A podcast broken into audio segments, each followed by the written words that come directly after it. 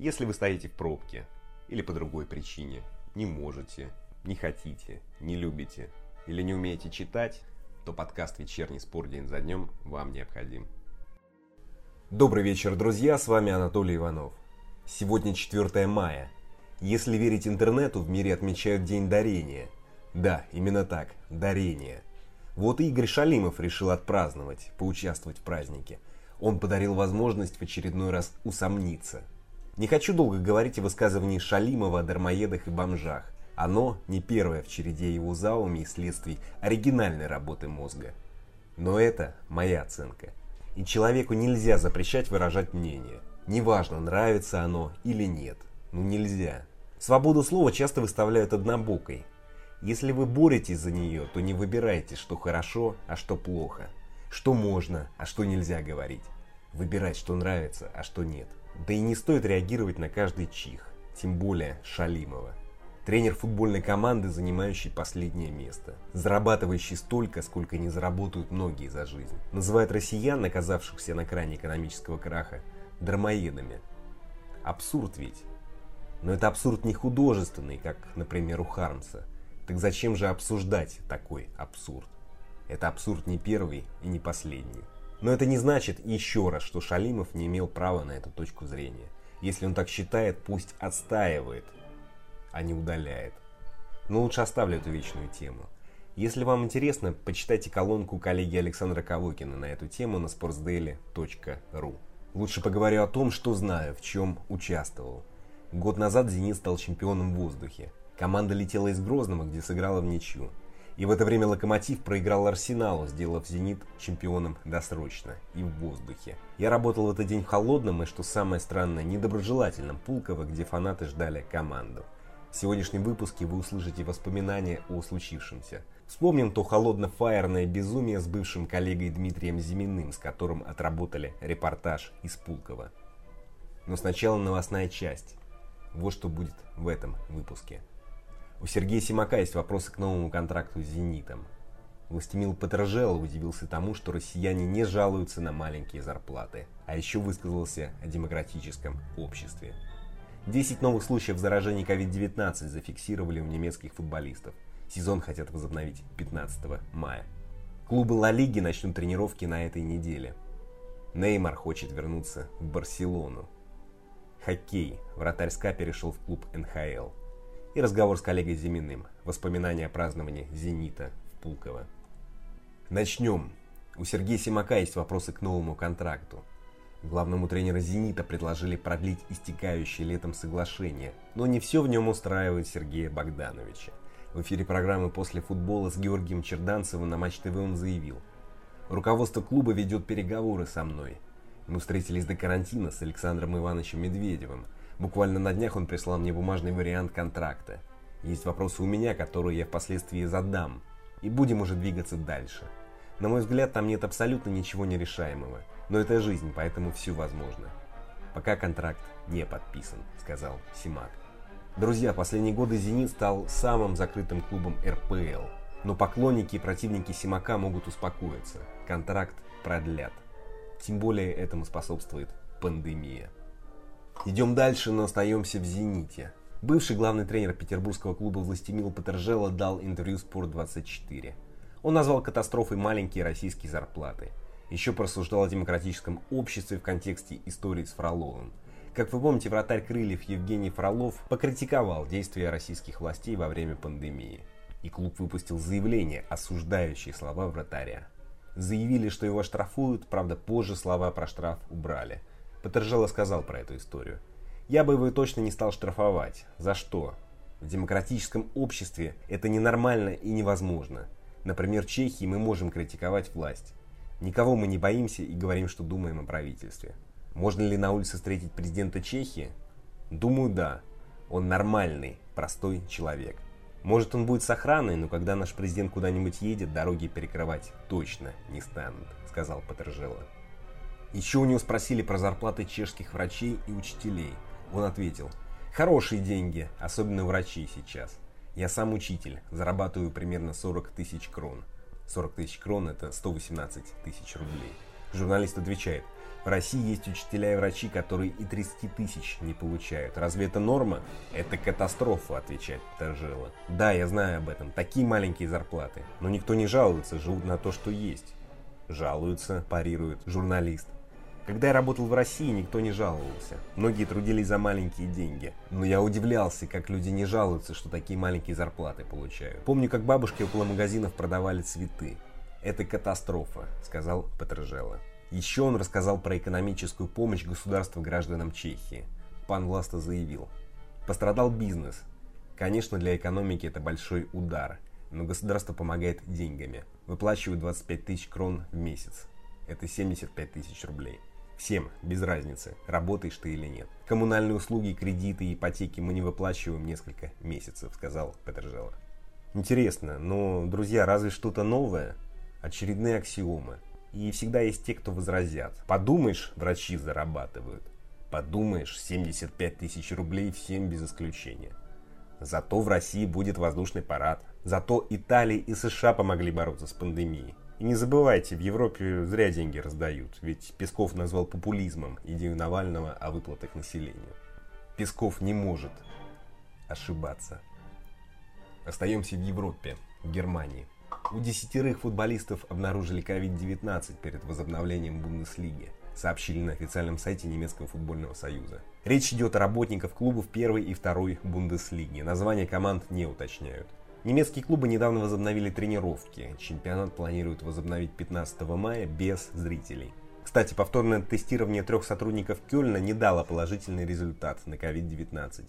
В Германии в активной фазе заболевания находится 28 198 человек.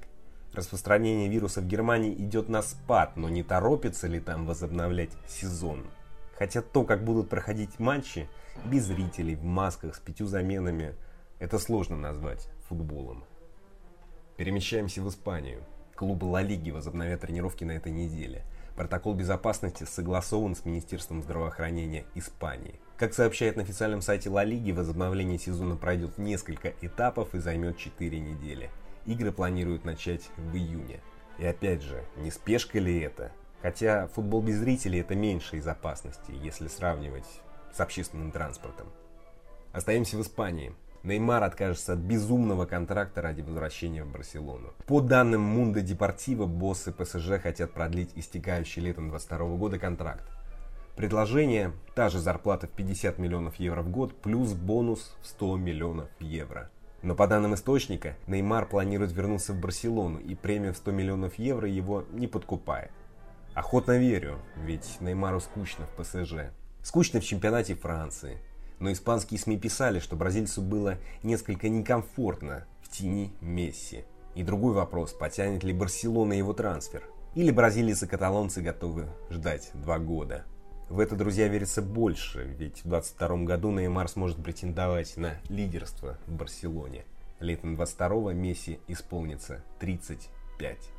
Перейду к хоккею. Вратарь СКА Алексей Мельничук согласовал контракт с Сан-Хосе, сообщили РИА Новости со ссылкой на агента хоккеиста Дэна Мильштейна. 21-летний вратарь в минувшем сезоне провел 16 игр за СКА в КХЛ и 18 матчей за СКА Неву в ВХЛ. Вратарей Сан-Хосе тренирует бывший голкипер сборной России Евгений Набоков. Теперь перенесусь на год назад. Вечер. Арсенал принимает Локомотив. Если Лока теряет очки, Зенит чемпион. Я и коллега Дмитрий Зимин, простите за штамп, находятся на низком старте. Если Лока проигрывает, нужно ехать в Пулково, где сядет чемпионский Зенит. Болельщики стали собираться с 9 вечера, а команда вышла в полдвенадцатого. Через полчаса все закончилось. Пляски, фейра, крики. Главное впечатление от того празднования – холод, ожидание, агрессия фанатов в адрес журналистов и ведущего, скачущие игроки «Зенита». В один момент я чуть не столкнулся с радующимся Ирнани. Бразилец хоть и кажется худым, но все-таки мощный. Боюсь, что я бы улетел далеко. Вспомнили с Дмитрием, что происходило. Слушаем. Знаешь, если бы сейчас был 2040 год, то можно было бы начать так. Это было еще до пандемии COVID-19. Мир был другой, с массовым скоплением людей. Например, в Пулково. Так вот, Дмитрий, знаешь, что меня удивило? Конечно, тогда не было COVID-19 и прочего, но удивило, что в такую гнусную погоду и так поздно в Пулково приехали 5000 человек, кажется, такая была цифра. А команда вышла только в полдвенадцатого. Тебя удивило, что люди так быстро сообразили, собрались, приехали, не уходили долгое время? Слушай, отчасти да, хотя мне казалось то, что приедет гораздо меньше, потому что ты сам помнишь, когда мы только подъезжали туда, какие-то маленькие группки людей подходили, я ожидал, что будет где-то около тысячи человек, я не знаю, действительно ли было пять тысяч, я как бы не считал, но, конечно, помнишь, был сильный ливень, сильный ветер, и, конечно, было мало приятное удовольствие находиться тогда в районе этого терминала, такого особенного в Пулково, но, тем не менее, все парковочные места, по-моему, были заняты. Ну, хорошо, что мы приехали заранее, и как бы захватили захватили и начало, и конец этого э, болельщицкого спектакля. Я тебе объясню, почему меня это удивило. Может быть, ты оспоришь это мнение или согласишься. Победы «Зенита» все-таки приедаются. В 99 году, когда взяли кубок в городе, было безумие. В 2007 это первое чемпионство в российской истории, то же самое. Но сейчас, вот когда люди искренне радуются чемпионству, они готовы приезжать в такую даль, в такую погоду. Ну, куча же побед «Зенита» было. Как ты думаешь, вот эти болельщики, это, может быть, фанаты новой формации, так скажем, поколения «Газпром-арены», или я не понимаю психологию людей, которые себе идола построили? Слушай, на самом деле, все-таки согласись, это было немножко другое. То есть, когда «Зенит» завоевывал предыдущие титулы, празднование какое-то было более такое обширное и именно моментное. То есть, когда при Андрея Виллашболша завоевали, они сразу на стадионе отпраздновали, поехали покататься по городу, и, в принципе, все было красиво, так сказать, пафосно и эстетично. В этот раз все было совсем по-другому. Но, согласись, не часто «Зенит» завоевывал чемпионские титулы в Грозном, не часто они узнавали о том, что они стали чемпионами в аэропорту, и, конечно, все было много сумбура, и болельщики, конечно же, которые действительно любят, станет команду, они взяли, приехали. Я не вижу в этом ничего такого плохого и удивительного. Ну, слушай, меня, с другой стороны, меня поразила агрессия, да, все-таки я сказал, что чемпионство «Зенита», они приедаются, но долго не было чемпионства, как раз со времен Андрея Виллашбоша. Меня тогда поразило, что вместо того, чтобы ждать команду, многие люди там орали про Локомотив, про Быстрова, там какие-то стычки были, в том числе было неприятно находиться в этом коридоре, по которому должны были пойти футболисты «Зенит», потому что много было криков, эй, журналисты, что вы тут делаете, валите отсюда, это праздник не для вас. И если ты помнишь Антона Ванишова, то у твоего друга чуть не забрали камеру тогда. Вот почему, если команда выиграла, радуйся, ну, или как-то я вот наивно сейчас ставлю вопрос. Анатолий, а моя позиция по этому вопросу такая. Во-первых, было мало алкоголя. Люди были злы, люди были на холоде, возможно, люди даже были голодные. И, конечно, они испытывали, я думаю, определенную зависть к тем людям, которые имеют, так скажем, больше доступ к телу, нежели они. Ну, то есть, напомни же, там поставили такие специальные ограждения. А, по сути, люди вынуждены были находиться на закрытой, ну, на определенной степени закрытой территории и ждать болельщиков. Холод, ветер, конечно, они пели, пытались веселиться, но не хватало, мне кажется, все-таки легкого выпивания, такого ненавистного навязчивого людям, чтобы немножко расслабиться и ожидать э, любимую команду с чемпионским титулом. Не, ну запах алкоголя такой хороший стоял, я помню. Карманы немножко оттопыривались, и многих людей было припасено что-то. Так Слушай, ну не у каждого. Я полагаю, не у каждого. Все равно некоторые э, надеялись, что они могут, вернее, думали, что они могут не успеть на празднование, поэтому я не думаю, что все успели заехать в магазин, но и поэтому я думаю, что все-таки не все же были агрессивны. Да, часть болельщиков ну, да, да, была конечно, агрессивно конечно. настроена, но не все. Ну, томительное ожидание, Анатолий. Они приехали там в 9, полдесятого, в 10. Команда вышла, насколько ты, ты сказал, полдвенадцатого. Полтора часа ждать на холоде, это все-таки тяжеловато. Ну и плюс, может быть, э, мы им завидовали, да, частью тех, у кого карманы оттопыривались на таком холоде все-таки собачьем. Анатолий, я с тобой, в принципе, соглашусь абсолютно полностью, потому что, я думаю, и ты, и я построил планы на определен... определенные планы на этот вечер. Была какая-то стратегия по вечернему отдыху, но, к сожалению, она и у тебя, и у меня была скомка. Кстати говоря, вот я к этому вернусь. Э, помнишь, мы с тобой были на созвоне чуть ли не каждые пять минут, потому что решалось, нужно ли срываться сейчас, э, чтобы ехать в Пулково во время матча Арсенал-Локомотив. Ну вот не хотелось тогда, да, чтобы Локомотив потерял очки. Да, честно говоря, не очень хотелось. Я помню прекрасно этот матч, помню гол второй, по-моему, Луки Джорджиевич, или он первый забил, честно говоря, Это сейчас второй, не второй, да. Да, но мы ждали отмашки, конечно, мы ждали отмашки в первую очередь, но она наступила, и, к сожалению, да, пришлось реагировать очень быстро. Я помню, мы с тобой встретились недалеко от КАДа, ты подхватил меня и Антона Ванишова, мы поехали. Мы приехали, в принципе, я не пожалел, честно говоря. Было, по-моему, очень так э, интересный опыт, очень интересный опыт. Но предлагаю вспомнить именно, может быть, такой антураж уже выхода команды а, из а, аэропорта. Мы все-таки увидели первыми, получается. Вернее, я увидел первым. Ты был на улице, ты ожидал в этом а, хаосе болельщиков, а я был именно в аэропорту. Я увидел, как они в первые там боле... игроки выбежали, э, так сказать, э, внутрь э, терминала, как они прыгали, радовались, как там Александр Иванович Медведев вместе с ними очень был доволен счастьем администратора, персонал. Первыми, кстати, вышли помощники Симака. Первыми вышли вообще вот администраторы и помощники главного тренера. Потом вышел команда, главный тренер, все начали прыгать, пить шампанское, кричать, радоваться, все на камеру, красиво по-европейски. На улицу первым вышел Симутенков. Фанаты так долго ждали, помнишь, э, тогда вот заволокло все дымом еще до того, как все вышли. Но потом, я помню, выходит Симутенков. Я стоял право от двери, и его никто не узнал. То есть человек так быстренько прошагал. Мимо, его сказать, никто да, вообще не заметил, да, абсолютно. Это было довольно смешно. Ну, ты хохотнул в этот момент или как? Ну, я хохотнул, Эмоции? потому что все так готовились, все так кричали, все так ждали. Тут выходит Симутенков, на него ноль внимания. Знаешь, такой немножко абсурд. Боле...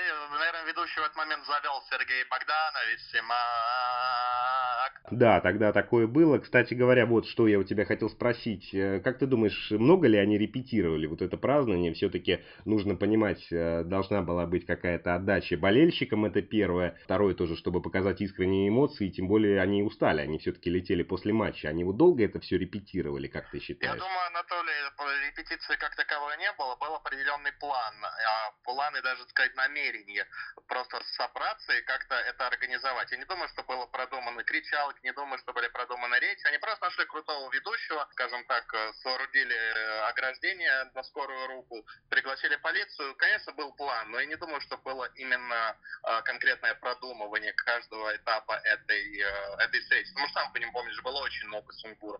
Они долго выходили, их долго ждали, задержался рейс там, и так далее, и так далее, и так далее. Все-таки много таких нюансов сложно спланированных. Нет, я имею в виду именно действия самих игроков, когда вот ты помнишь, они где-то минут 15-20 поскакали среди всех, там покричали в микрофон, Азмун очень смешно там орал, кто чемпионы, там мы чемпионы и так далее и тому подобное. Это они обсуждали, пока садились, ехали в автобусе, как считаешь? Была Слушай, репетиция? я думаю, что, честно говоря, нет.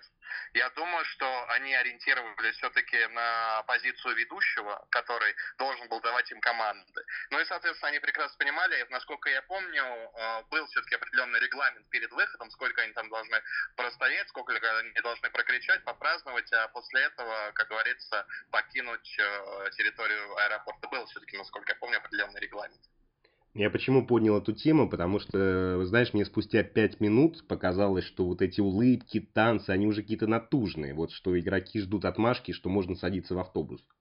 Слушай, Анатолий, я, честно говоря, такого не заметил, потому что, опять же, возможно, было слишком много перформансов, было слишком много по вспышек света яркого и так далее, и так далее. Ну, конечно, ты пять минут попрыгал, как любой нормальный человек, тебе уже становится холодно, и ты, конечно, хочешь поскорее а, поехать домой, к семье, а, либо на какую-то вечеринку. Поэтому я прекрасно понимаю игроков, которые, во-первых, до этого летели в самолете, прыгали, потом прыгали в аэропорту, но уже, конечно, на самую финальную часть, возможно, не хватило сил. Кстати, вот по твоим наблюдениям, кто там самый такой активный был во время празднования на улице? Меня удивило, что в первых рядах были Краневитер, Эрнани, Мак, те люди, которые, в общем-то, не часто играли в том сезоне. А кто тебе показался самым безудержным? Показался самым безудержным э, ведущий, который там был. На, на, на игроков я, конечно, обращал внимание, они там по очереди качали то Заболотного, то Симака, то кого-то еще. Но вот, честно говоря, прям какой-то откровенный яркий человек, нам только Азмун вот действительно мне запомнился, для которого это было все-таки первое чемпионство в России. Он такой молодой иранский горячий парень, который, ну, действительно пытался зажечь. Ну, пытался там микрофон отнимать, что-то говорить, но не всегда, конечно, у него, может быть, получалась тема, не всегда это понимал, но вот, наверное, Азмун все-таки выделил бы Азмун. А мне Сергей Богданович показался, что самый такой искренний в тот вечер был, искренне радующийся, открытый. У него будто бы и лицо даже изменилось. Но мне кажется, он все равно держал какой-то внутренний барьер. Мне кажется, у него все равно какой-то был, потому что, как мне показалось, все-таки он мог прыгать и радоваться наравне со всеми. Все-таки он держал определенный статус. Все-таки главный тренер, он должен соблюдать все-таки определенные такие канонные дисциплины, возможно, воспитание и так далее. Он не мог уйти в отрыв. То есть он не мог там взять бутылку шампанского и э, кричать «залейте мне его в горло». Ну, такое, сам понимаешь, было бы странно. Ну а как же быть своим парнем для фанатов? Слушай, ну он все-таки уже не парень, он все-таки мужчина уже в определенной степени, так, ну, с определенным э, статусом. Поэтому я не, я не думаю, что он прям сильно выделялся на фоне других. Да, он был, конечно, рад, ему приятно то, что болельщики кричали Сергей Богданович, подчеркивая именно его отчество, зная, как он любит, э, когда его называют по имени-отчеству. А по остальным я не думаю, что было какое-то особенное у него предназначение в этот вечер. Хорошо, Дмитрий, а то уже 12 минут наговорили на эту тему. Представь, что, допустим, нас приходится слушать фанатам Тамбова или Локомотива Казанки, Велеса, которым это абсолютно неинтересно. Так что я думаю, что стоит заканчивать. Да, Анатолий, согласен с тобой. Спасибо за интересный разговор. Да, тебе спасибо. Был интересный вечер. Что ж, друзья, продолжаем жить воспоминаниями. И на этом все. Спасибо, встретимся завтра. А теперь немного Генри Эклза. Thank you